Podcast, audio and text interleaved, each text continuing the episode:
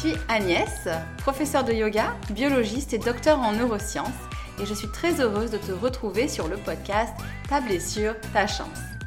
Que tu sois un sportif assidu qui a déjà connu la frustration des douleurs chroniques ou de la blessure, ou bien que tu débutes le sport et que tu t'interroges sur la prévention des douleurs, tu es au bon endroit. Dans ce podcast, je t'accompagne dans la gestion et la prévention des douleurs récurrentes et des blessures sportives grâce aux outils du yoga, des neurosciences et de la physiologie du sportif. Moi-même passionnée de sport, j'ai connu la frustration des blessures à répétition avant de découvrir les différents outils du yoga. C'est pourquoi j'ai décidé d'utiliser mes compétences et mon expérience pour aider les sportifs qui font face à des douleurs récurrentes ou à des blessures à s'épanouir dans leur activité sportive.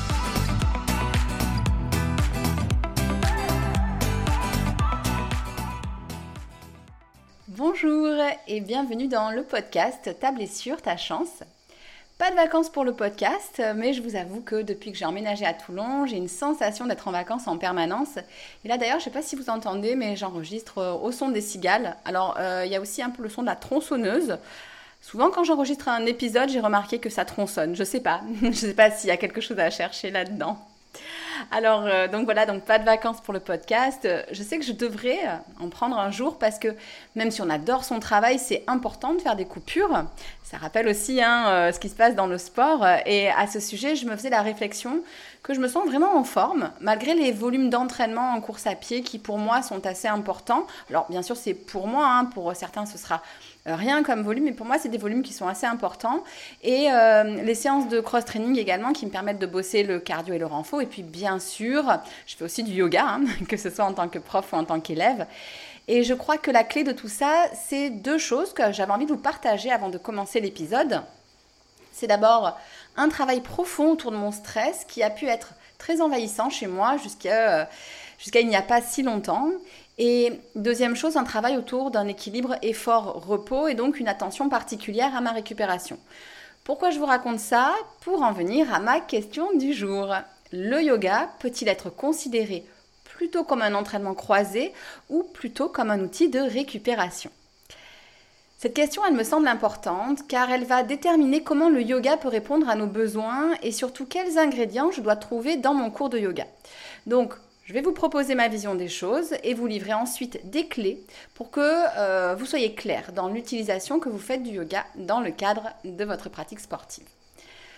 Avant de commencer et de trancher entre le yoga comme récup ou comme outil de progression dans l'activité sportive, je vous rappelle que si vous êtes intéressé par cette notion de récupération, vous pouvez télécharger gratuitement ma feuille de route pour mieux récupérer grâce aux outils du yoga et des neurosciences.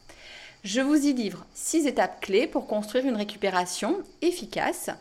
C'est un document court qui vous donnera des axes pour mettre en place une récupération simple et, comme je vous le disais, efficace. Alors vous pouvez faire une pause, hein, bien sûr, pour prendre le temps de télécharger ce document et vous trouverez facilement les liens dans les commentaires. Mais revenons-en à ce qui nous intéresse. Pour toi déjà, euh, comment est-ce que tu conçois le yoga par rapport à ta pratique sportive, mais aussi peut-être par rapport à la gestion et à la prévention de la blessure?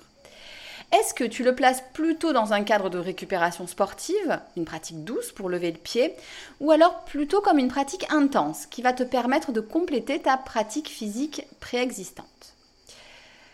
Tout d'abord, commençons par la vision des choses que je te propose euh, pour répondre à la question au centre de ce podcast, j'ai décidé de suivre le propre euh, cheminement que j'ai eu dans le yoga et de commencer par te dire que j'ai longtemps vu le yoga comme un entraînement croisé.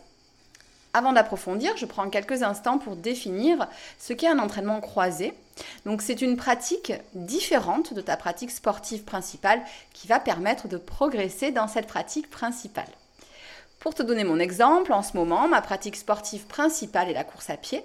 Mes entraînements croisés sont le cross-training et le yoga. Le vélo ou la natation sont aussi des entraînements croisés fréquents chez les runners. Ce qui est important, c'est que l'entraînement croisé est un moyen de varier tes entraînements, ce qui est intéressant, par exemple pour les sports à impact. Alors, oui, l'impact n'est pas mauvais. Au contraire, hein, on sait que ça peut renforcer notre ossature et il est par exemple recommandé de travailler autour d'impacts légers en cas d'ostéoporose. En fait, c'est la fréquence des impacts, si elle est mal gérée, qui peut conduire euh, à des soucis.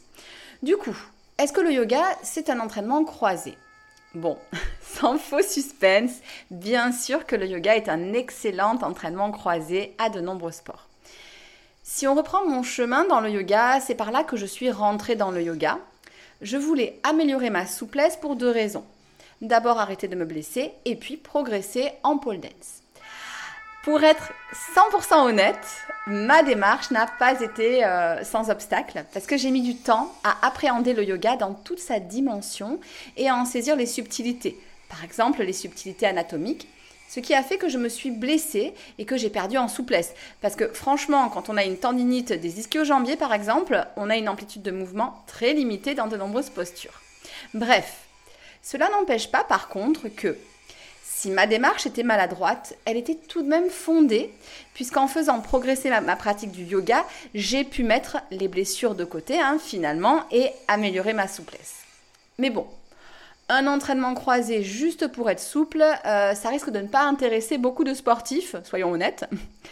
Par contre, si je te parle d'équilibre, de mobilité active, de gainage, ça peut commencer à t'intéresser. Les yogas comme le yoga vinyasa, le yoga flow ou le hatha yoga sont des bonnes options.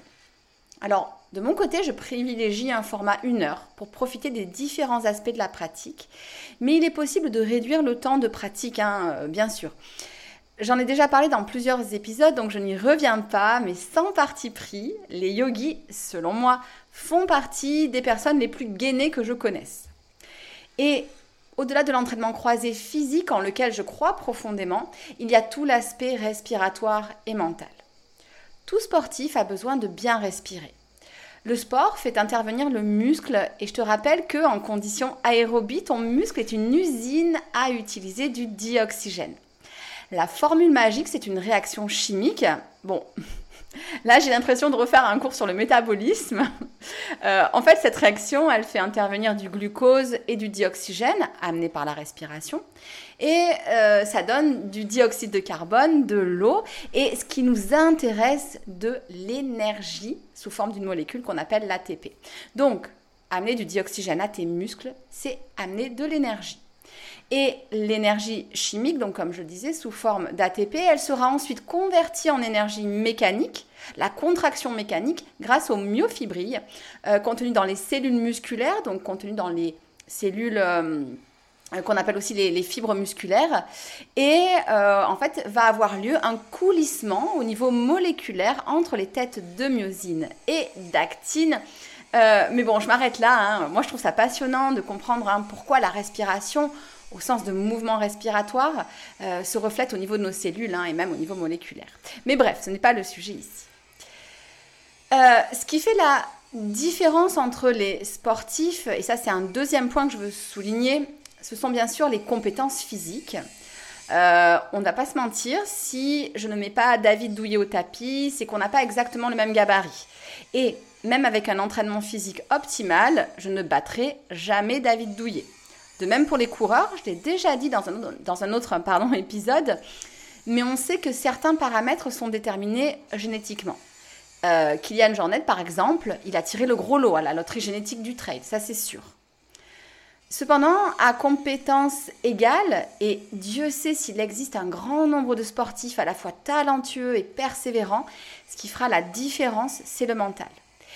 Et l'espace du tapis, et c'est pour ça que je parle aussi d'entraînement croisé et d'entraînement croisé au niveau du mental, c'est un espace privilégié pour travailler son mental. Cela peut se faire à travers les postures ou à travers la méditation.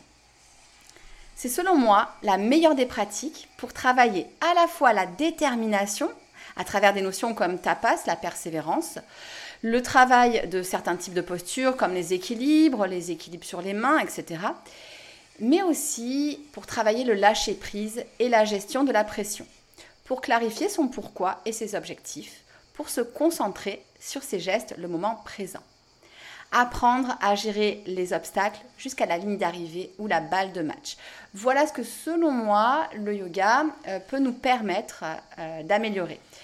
Et en général, ce qui est sûr, c'est que les grands joueurs, euh, par exemple des joueurs de tennis, ou du moins ce qui concrétise la, victoire, euh, il tremble pas du genou. Hein. Chaque joueur peut avoir ses propres méthodes pendant une balle de match, ça c'est certain. Hein. Euh, certains joueurs peuvent se concentrer sur des aspects techniques, d'autres plus sur des affirmations positives ou des images mentales. Et il est certain que les processus mentaux varient en fonction de la personnalité et des préférences individuelles. On sait qu'ils peuvent aussi se servir de, mantras. Hein. Par exemple, André Agassi a écrit dans son autobiographie intitulée Open qu'il se répétait souvent une phrase spécifique pendant les moments critiques. Change it up, c'est-à-dire euh, change dans un sens de changer le processus pour euh, améliorer. Et cette phrase, en fait, l'encourageait à adopter une nouvelle approche pour trouver le succès. Euh, Andy Murray, lui, il a déclaré lors d'une interview qu'il se disait souvent des choses comme concentre-toi ou sois agressif pendant les moments importants. Donc l'utilisation des mantras, c'est une vraie compétence qui se travaille notamment grâce à la pratique du yoga. En bref, que ce soit les actions physiques ou bien les outils de visualisation, les processus mentaux, le yoga est d'une grande utilité à ce niveau-là. Et en vrai, cette attitude sur le terrain, elle est complètement transférable dans la vie. Et à ce sujet, de nombreuses études ont montré qu'un enfant qui fait du sport pendant une durée suffisamment longue euh, et va être donc amené à développer des compétences mentales, aura un score de persévérance supérieur dans le domaine scolaire par rapport à un enfant qui n'a pas ce type de pratique. Alors je digresse euh, ici, euh, donc je m'arrête là, mais si ce genre de, sujet euh, t'intéresse, je te recommande le livre d'Angela Duckworth qui s'appelle Grit. Et hum, surtout, ça me permet de souligner une idée préconçue les sportifs ne sont pas stupides, ou de moins, enfin ou du moins, pardon, euh, pas plus que les non-sportifs. Au contraire, hein, ils développent d'importantes qualités mentales et le yoga est un levier pour faciliter le développement de ces qualités. Voilà, donc j'espère euh, t'avoir convaincu de faire à la fois du sport et du yoga, d'en faire faire à tes enfants si tu en as, mais aussi à tes tatas, à tes tontons, etc. Hein. Euh, oui, oui, même à tonton Bretzel, et on l'appelle pas comme ça car il se contorsionne comme un bretzel, mais parce que sa passion c'est de manger des bretzels dans son canapé. Ça fait un peu nunuche de dire ça, mais je suis certaine que le niveau de joie dans le monde grimperait en flèche si chacun pratiquait une activité physique du yoga.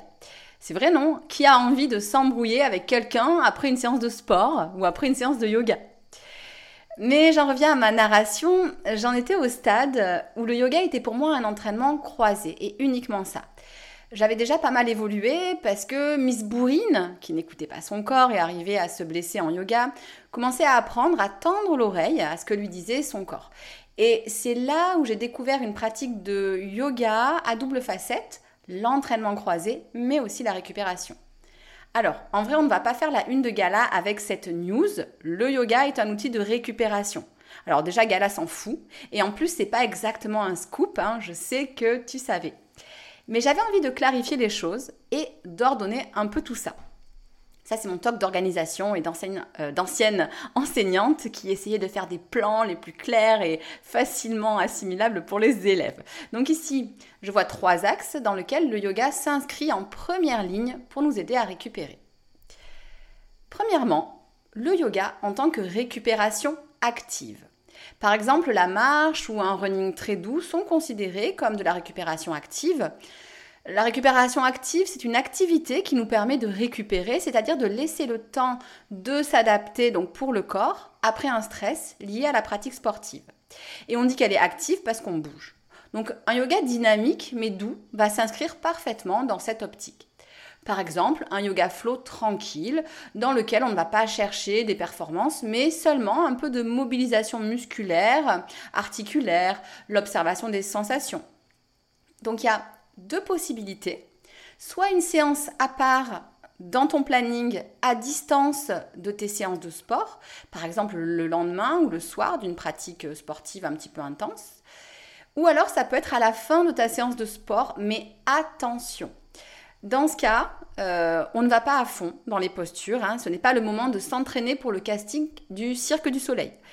Donc on ne reste pas longtemps dans les postures, c'est 5 respirations ou 30 secondes grand maximum. Deuxième chose sur euh, euh, laquelle je voulais insister, le yoga peut être utilisé en récupération passive. Dans ce cas, pas d'engagement musculaire, on va privilégier un yoga de type yin yoga ou une séance de yoga restauratif. Et ce n'est pas comme le resto, ce n'est pas fromage ou dessert. On peut s'accorder une séance de yoga de type récupération active et une séance de yoga en récupération passive. Troisième point que je voulais soulever, on repasse à la dimension plus mentale du yoga et à la gestion du stress. Je le répète souvent, mais la récupération sportive n'est pas uniquement physique. Elle est également mentale et elle est fortement impactée par le stress, que ce soit le stress lié à la sphère sportive ou à d'autres sphères de ta vie. Si tu places la gestion du stress comme un axe important de ta pratique sportive, alors tu ne peux pas éviter la case yoga et en particulier l'aspect respiration et méditation. Donc si je récapitule, le yoga est à la fois un entraînement croisé et un outil de récupération. Ce n'est pas du tout antinomique. Par contre, on n'utilisera pas le même yoga. C'est vraiment ça le message que j'ai envie de faire passer à la fin de cette partie. Le yoga est un couteau suisse il suffit de sortir le bon outil pour obtenir le résultat que tu souhaites obtenir. À présent, il est temps de te fournir des clés pour choisir l'utilisation que tu fais de ce couteau suisse du yoga dans le cadre de ta pratique sportive. Ce qui me paraît important, c'est que tu utilises le yoga en fonction de tes besoins, mais aussi de tes possibilités. Côté besoins, je vais être claire. L'idéal est selon moi d'intégrer chaque facette du yoga dans ton entraînement sportif. Euh, travailler des compétences en entraînement croisé, favoriser une pratique sans blessure grâce à la récupération active et passive, et gérer ton stress grâce au yoga, y compris en dehors de la sphère sportive. Sauf que pour une prof de yoga pour qui le yoga est central dans sa vie, c'est facile à faire. Pour quelqu'un qui a d'autres mouettes à fouetter, un métier prenant, une famille à gérer, etc., euh, c'est potentiellement plus compliqué. Donc les possibilités de chacun doivent aussi être mises dans la balance. Si intégrer le yoga dans ta pratique sportive rime avec stress, alors il faut changer de stratégie et faire des choix. La question importante, c'est de quoi as-tu besoin en priorité? Travailler des compétences physiques particulières pour une pratique sportive plus ancrée? Par exemple, progresser en gainage, car tu sens un relâchement abdominal et une faiblesse des muscles dorsaux. Bref, un, centre trop faible, susceptible de générer des tensions dans le bas du dos. Ou alors, euh, est-ce que pour toi l'important c'est de gagner en mobilité? Car beaucoup de tes douleurs se réveillent même dans des gestes quotidiens de faible amplitude, par exemple lasser tes chaussures. Dans ces exemples, le yoga comme entraînement croisé avec une ou deux séances de yoga dynamique peut se révéler judicieux. Une autre tactique est d'intégrer des séances plus courtes et plus fréquentes. Même si le format 1 heure permet d'aborder un ensemble de choses qu'on zappe hein, dans une session plus courte, euh, il est tout à fait possible de faire bien sûr des séances euh, plus courtes. Et c'est pourquoi sur ma chaîne YouTube, je vous suggère parfois de rajouter des actions en autonomie, euh, comme un réveil articulaire plus long pour aller plus loin, ou un shavasana plus long pour laisser infuser les bienfaits de la pratique. Mais Là encore, le plus important, c'est de mettre en place quelque chose qui se marie bien avec ton emploi du temps. Est-ce qu'au contraire, tu as des douleurs récurrentes qui ne sont pas forcément expliquées et tu es en mode bulldozer? En d'autres termes, tu négliges ta récupération. Dans ce cas, n'hésite pas. Tu peux par exemple choisir des petites sessions de récupération active. Après, ou bien, et, ça dépend, ça peut être un et et un ou, donc après et ou, à distance de tes entraînements euh, et puis tu peux aussi rajouter une séance hebdomadaire de récupération passive. Il y a plein d'autres possibilités, hein, bien sûr. Là encore, c'est à définir suivant ton ressenti et ton emploi du temps. Est-ce que pour toi, c'est une grosse période de stress que tu traverses? Ça, c'est une autre question qu'on peut se poser. Dans ce cas, focus sur des courtes séances de méditation et pourquoi pas également une séance de récupération passive, synonyme également de calme, d'introspection, de baisse de pression. Et parce que les choses ne sont jamais si simples, on peut aussi envisager des mix. Des mix pardon. Est-ce que remplacer une séance de ton sport par une séance de type entraînement croisé serait une possibilité? Dans ce cas, tu fais coup double, puisqu'en soulageant ton emploi du temps d'une séance sportive, tu favoriseras une pratique plus variée et donc une meilleure récupération. De même, dans une pratique dynamique, Vu comme un entraînement croisé, tu pourras ressentir un effet anti-stress, favorisant la récupération et la gestion du stress. Tu auras aussi besoin de te poser des questions hein, sur le côté euh, format. Est-ce que tu préfères mettre en place des routines quotidiennes Des routines hebdomadaires Un mix des deux? La bonne nouvelle, c'est que tu as le droit de tester, d'expérimenter, d'intégrer progressivement le yoga dans ta pratique sportive. Une autre clé qui me semble importante, c'est la personne ou, ou pas d'ailleurs avec qui pratiquer. Est-ce que pour toi, euh, tu es plus euh, à l'aise avec une pratique en ligne ou une pratique en présentiel? Quelle part de cours guidés et quelle part d'autonomie? Quel professeur? Ce sont des questions importantes car cela transformera ton expérience du yoga. Certains sportifs sont très réticents face au yoga en raison de pas mal de préjugés que j'ai eu aussi, hein, euh, pas assez souple, peur de s'ennuyer, etc., etc. Et suivant les pratiques et les professeurs, ton expérience sera différente. Donc, je suggère de ne jamais s'arrêter à une première impression.